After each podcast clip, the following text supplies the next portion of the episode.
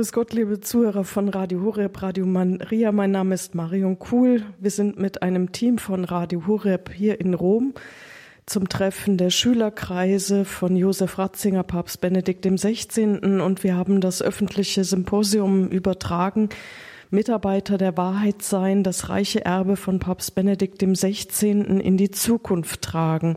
Und ich freue mich, dass jetzt ein Schüler von Professor Josef Ratzinger bei mir ist. Das ist Professor Dr. Vincent Toomey aus Irland. Er ist steiler Missionar und Moralprofessor gewesen. Also er ist jetzt äh, emeritiert.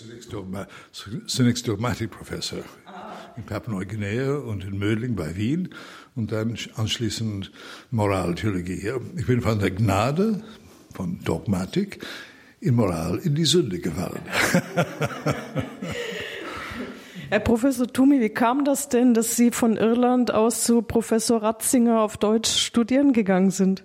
Ja, das ist eine lange Geschichte, aber ganz, es war per Zufall. Ich habe einen ehemaligen Professor von mir in Irland getroffen und äh, er hat gefragt, wohin kommen Sie? Ja, ich komme nach Deutschland zum Studieren.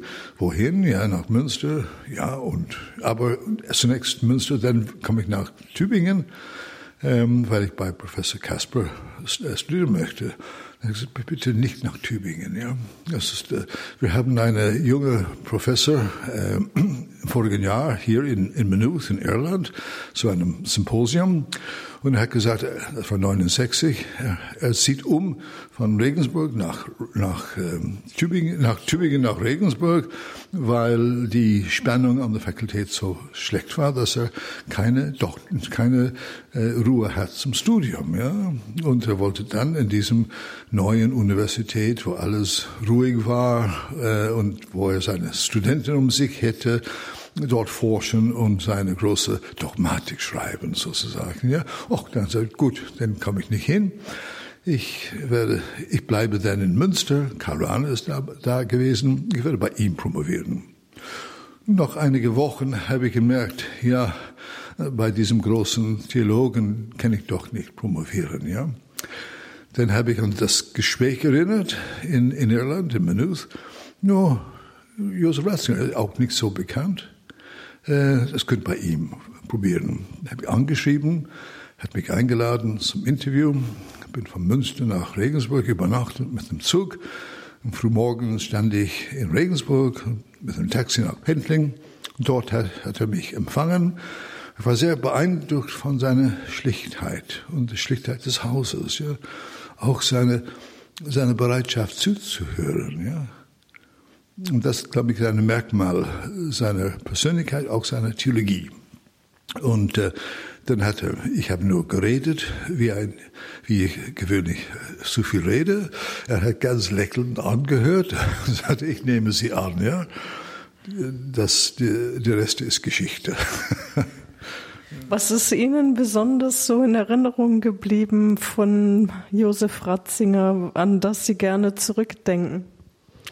Und es gibt so vieles, ja. Ich meine, das ist, ich kenne ihn seit 52 Jahren, ja. Ich habe eine, so, so viele Erinnerungen, die ich nicht, äh, ich muss die einmal aufschreiben. Aber zunächst würde ich sagen, seine Bescheidenheit, sein Humor und seine Festigkeit im Glauben und seine, wie ich sagte, seine Bereitschaft zuzuhören. Ja. Und alle, das ist äh, wirklich bei ihm bezeichnen, dass er, wenn man bei ihm war, er hatte immer ähm, die, die volle ähm, Aufmerksamkeit gegeben, hat das nie vergessen, ja? auch Namen nie vergessen und äh, ganz unprätentiös, ohne Vorur vorurteilungslos, ja, hat er alles aufgenommen und dann besprochen, ja. Zweitens würde ich sagen, im Doktorandenkolloquium, im Seminar, aber auch später im, im, im Schülerkreis, genau das Gleiche. Ja. Er hat sich nie profanieren möchte, ja. Hat nur, er war immer äh, lernbereit, ja. Er wollte von allen lernen, ja. Und wie gesagt, das ist ein, ein ähm, Charakteristikum seiner, seiner Persönlichkeit und seiner Theologie. Er hört immer zu, ob es ein, ein Funkel Wahrheit irgendwo gibt. Ja? Und die hatte dann äh, begierig sozusagen aufgezaucht und weitergearbeitet. Ja? In, Im Seminar, im Kolloquium, in, in äh, Schülerkreis gab es immer eine Freiheit zum Diskutieren. Ja? Immer eine, ein, ein Spektrum von Meinungen. Ja? Ganz verschiedene Meinungen, kritisch und so weiter. Und er hat die alle, wir, wir können alle frei reden, ja. Diese Freiheit, äh, weil wir alle Suchenden sind, ja. Und wenn man sucht, manchmal äh, verpasst man dann das Ziel, ja. Man, man macht auch Fehler, ja. Aber die können auch, auch korrigiert werden, ja. Und gerade diese, diese äh, große Offenheit sozusagen allen gegenüber und äh, aber doch dann letzten Endes doch äh, eine Entscheidung zu machen, das stimmt nicht. Also das kann nicht stimmen, weil, nicht weil ich das denke, Ratzinger, sondern weil es mit der Wahrheit, die uns geoffenbart wurde und durch die Kirche tradiert wurde, nicht übereinstimmt. Wenn Sie so Vorhör, äh, Vorwürfe gehört haben damals, wenn jemand gesagt hat, Panzerkardinal und so Sachen, was haben Sie da gedacht? Ich habe nur gelacht. ja, manchmal hat das mich äh, schmerzt, hat mich geschmerzt, ja, weil das so, das unwahr. Ja. Das stimmt nicht, ja. Aber ich meine, Einstein hat gesagt, äh, man kann einen Vorurteil, äh, man kann ein Atom sprengen oder teilen, äh, einfacher als ein Vorteil abzubauen, ja.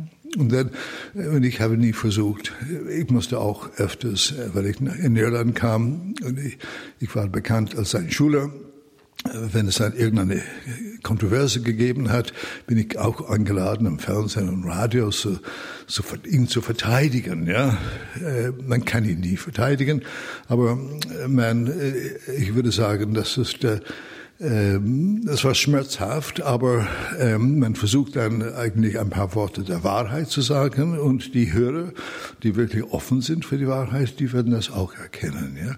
Und erstaunlicherweise, das haben wir auch bei seiner Beerdigung, viele Leute, die ich betroffen habe, ganz fremde Leute, die ganz einfache Leute, die waren so begeistert von ihm, ja.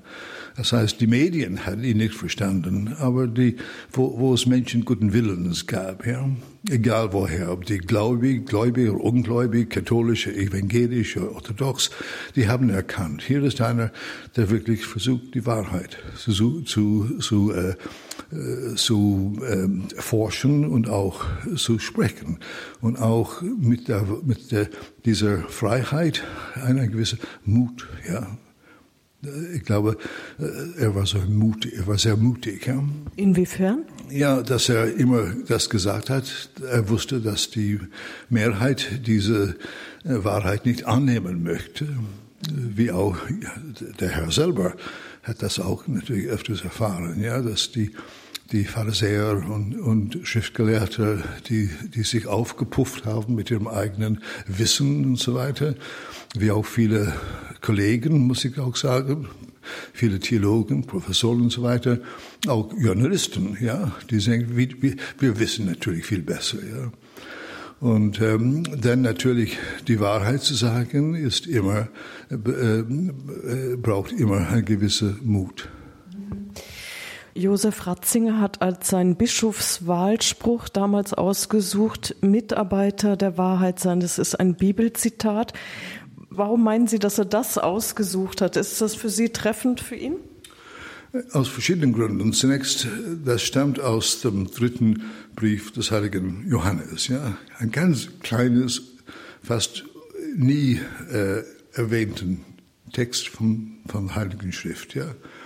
Das besagt, dass jedes Wort der Schrift etwas zu sagen hat. Ja.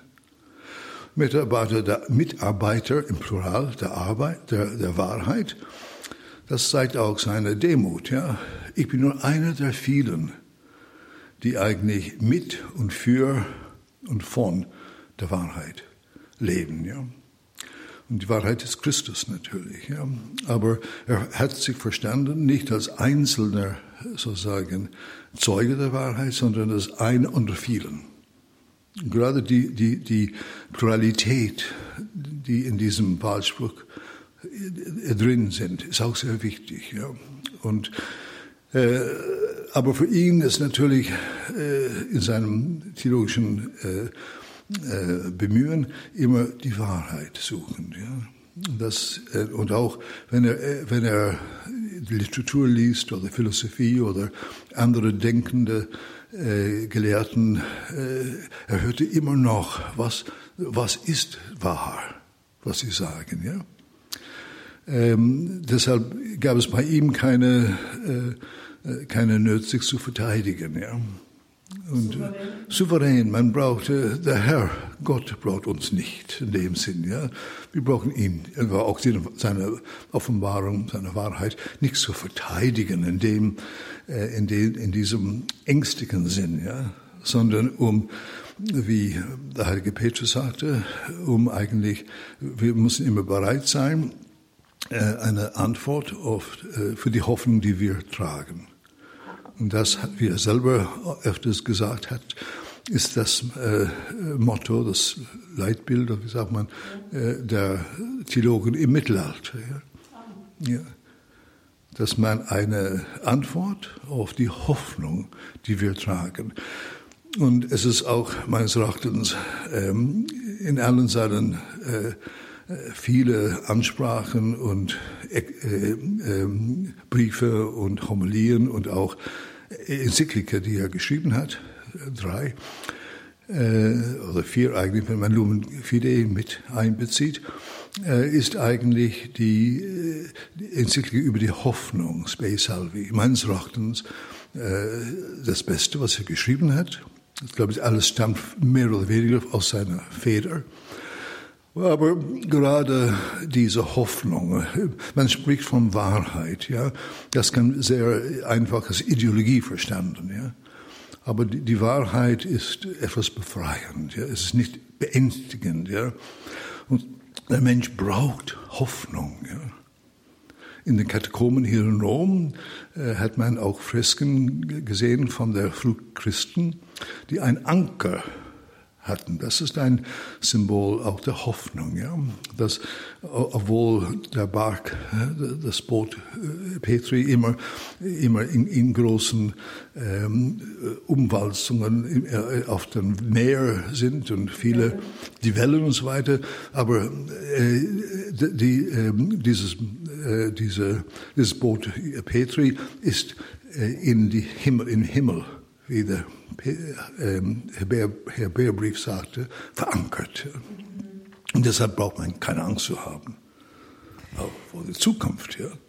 Und ich glaube, heute, wo, wo es so viele Ängste gibt, ja, mit Klima und all diese Dinge und all diese unmöglichen ähm, Kriege und Unruhen, wie, die es gibt, ja, dass wir Christen sind, sozusagen zu bezeichnen als Menschen, die Hoffnung haben ja, und die Hoffnung schenken können. Und das, glaube ich, ist unsere missionarische Aufgabe auch. Ja. Den, Menschen, den Menschen von heute Hoffnung zu schenken. Eine missionarische Aufgabe, sagt der Steiler Missionar, Professor Dr. Vincent Stomi, Schüler von Josef Ratzinger. Der, das Symposium trag, hat den Untertitel Das reiche Erbe von Papst Benedikt XVI. in die Zukunft tragen. Was ist für Sie besonders das reiche Erbe, was Sie gerne in die Zukunft tragen möchten? Zunächst sein Exemplar, sein Beispiel als Theologe, ja. dass er nur die, die, die Wahrheit sucht. Ja. Und äh, wie er auch die Fähigkeit hat, eigentlich allen, wie gesagt, schon äh, äh, alle denkende Menschen äh, Respekt zu schenken und versuchen, einen Dialog aufzunehmen mit ihnen, ja. Nicht, äh, um eigentlich zu lernen, aber auch äh, zu ähm, die, was Gott uns geoffenbart, das ein Geschenk weiterzugeben. Vom Inhalt ähm, als Moraltheolog habe ich zunächst vor allem bin sehr dankbar über seinen Begriff des Gewissens. Er hat eine riesige äh, äh, riesigen Beitrag der Moraltheologie gegenüber unter vielen durch seine Wiederentdeckung eines äh, Verständnisses des Gewissens, äh, das nicht subjektiv ist, ja, die aber im Subjekt verankert ist, ja, als ein äh, Ur, das Urgewissen, der Begriff hat er von Joseph Pieper bekommen, glaube ich, äh, das ist ein Sensorium der Transzendenz. Ja. Wir haben alle, jeder Mensch hat in sich diese, äh, die, diese Drang nach Wahrheit und auch die Fähigkeit, die Wahrheit zu erkennen. Ja? Aber die, äh, die, die Wahrheit kann man selber nicht produzieren, man muss sie entdecken. Ja? Und äh, das Gewissen ist auch verankert im menschlichen Wesen. Das Wesen ist leiblich, selig und gesellschaftlich in dem Sinn. Und der Begriff Naturgesetz ja, kann man auch, glaube ich, als Gewissen in diesem Sinn verstanden werden. Dass eigentlich in, was moralisch, was die Moral betrifft, in uns allen ist eigentlich schon eine Voraus, eine Ahnung dessen, was richtig und falsch ist. Ja? Und man braucht keine, wenn man, jeder weiß, Lügen ist, ist, ist, ist falsch, ist sündhaft. Ja? Ehebruch ist falsch. Ja? Mord ist, man kann ein Unschuldige. Ja?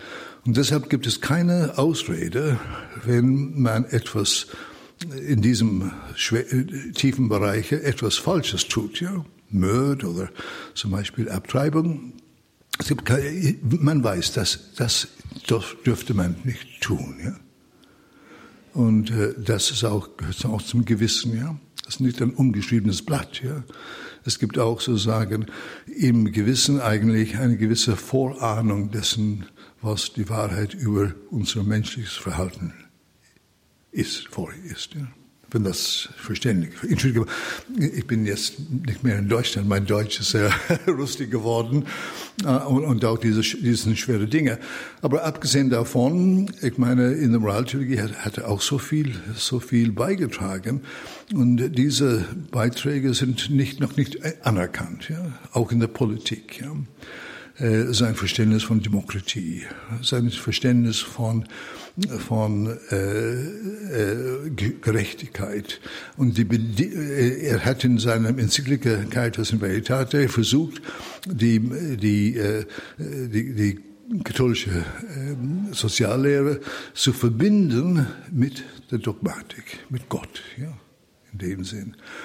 Aber äh, ja, sein Erbe natürlich ist so vielschichtig. Das haben wir gestern äh, gehört und gesehen von Kardinal Koch und den anderen Rednern. Äh, er hat über alle möglichen Themen etwas gesagt. Ja. Und die sind fragmentarisch. Als ich ihn das letzte Mal getroffen habe, dreimal im September im vorigen Jahr, bevor er starb, ich wollte ihm ein neues Buch über die Liturgie äh, schenken, äh, die ähm, für ihn natürlich ist die Liturgie das Zentralanliegen von, von, von, seiner Theologie und auch von der Kirche und so weiter. Und äh, als ich in Papua-Neuguinea habe ich ähm, die Ethnologie des Rituals wieder entdeckt oder gefunden. Und äh, dann habe ich äh, dank seiner Theologie des Sakramentes einen neuen Zugang zum Sakrament äh, versucht zu, zu erklären und zu entdecken. Und daraus dann ist eigentlich meine Theologie der, der Liturgie. äh, The Dynamics of Liturgy heißt das Buch. Ja? Eine Deutung seiner Theologie, aber die geht weit darüber hinaus. Dann habe ich mit ihm, leider ist das Buch nicht von Amerika gekommen, um das ihm zu schenken. Und wir haben, ich habe ihm dann einen kleinen Vortrag gehalten. Er hörte ganz aufmerksam, war sehr erfreut und sagte, ja, mit klaren Stimme, was mich erreicht hat, weil er sonst nur nur ähm, geflüstert hat, ja, ja, Sie haben doch mein Anliegen gut erfasst, ja, ungefähr. Ja, und äh, dann habe ich ihm, äh, mit ihm dann gesprochen und äh, wir alle wissen, dass er natürlich das nicht getan hat, was er äh, tun wollte, als er nach Regensburg kam, also eine Dogmatik zu schreiben, hat nur ein Buch über die Eschatologie, sozusagen ein kleines Buchlein geschrieben. Das war das Einzige, was er tun möchte. Ja? Aber das war nur ein Anfang und äh, kleine Dogmatik. Und äh, dann hat er eigentlich, habe ich ihm gesagt, ja, äh, Sie wissen, dass die gesammelte Werke von Ratzinger 16 Bänder und manche Bände sind 1400 Seiten, ja, drei Bände eigentlich. Das eigentlich, äh, aber sie haben uns äh, so viele Bausteine, Fragmente, die Bausteine sind. Und wir und die zukünftigen Generationen können auch durch diese Einsichten, die, die Sie äh, sozusagen äh, beschrieben haben, äh, eine neue Kathedrale aufbauen. Ja. Und wir können auch wirklich eine, für die Theologie in der, in der Zukunft haben sie so, viel, so viele Wegweise gegeben, ja, die wir aufgearbeiten.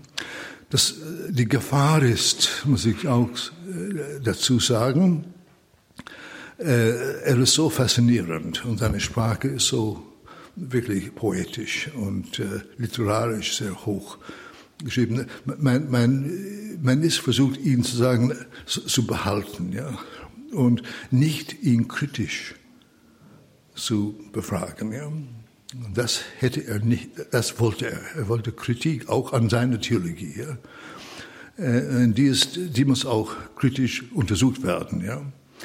Und äh, auch ähm, darauf aufbauen, ja, mit eigenen Einsichten, ja, die, die nicht ausgeschaltet werden. Aber das Problem ist eines solchen großen Denker ist, dass man dann sozusagen alles auf ihn reduziert. Und die Theologie meines Erachtens ist eigentlich ist auch offen, ist auch offen auf Entwicklung in dem im besten Sinn, wo man eigentlich weiter forscht und weiter äh, denkt. Ähm, und äh, dann habe ich gemerkt, ja, das hat ihm gut gefallen. Herr Professor Dr. Vinzenz Tumi, Sie sind Priester. Dürfen wir Sie am Schluss für die Zuhörer noch um den Segen bitten? Darf ich sagen, ich bewundere die Arbeit vom Radio Horeb. Ja. Sie haben mir am Frühstück heute erzählt, was, äh, wie viele, äh, was Sie alles tun. Und ich freue mich, dass eigentlich Ihre Zuhörer wachsen, ja, dass es äh, im, im, Wachsen sind und äh, Zuhörerschaft im, im Wachsen ist. Ähm, und äh, ich wünsche allen Zuhörern Gottes Segen. Möge der Herr euer Herz öffnen, um die Wahrheit aufzunehmen und danach zu leben. Es segne euch, den Namen des Vaters und des Sohnes und des Heiligen Geistes. Amen. Amen. Vielen Dank und alles Gute, Herr Professor Tumi. Vergelt's Gott. Segne es Gott.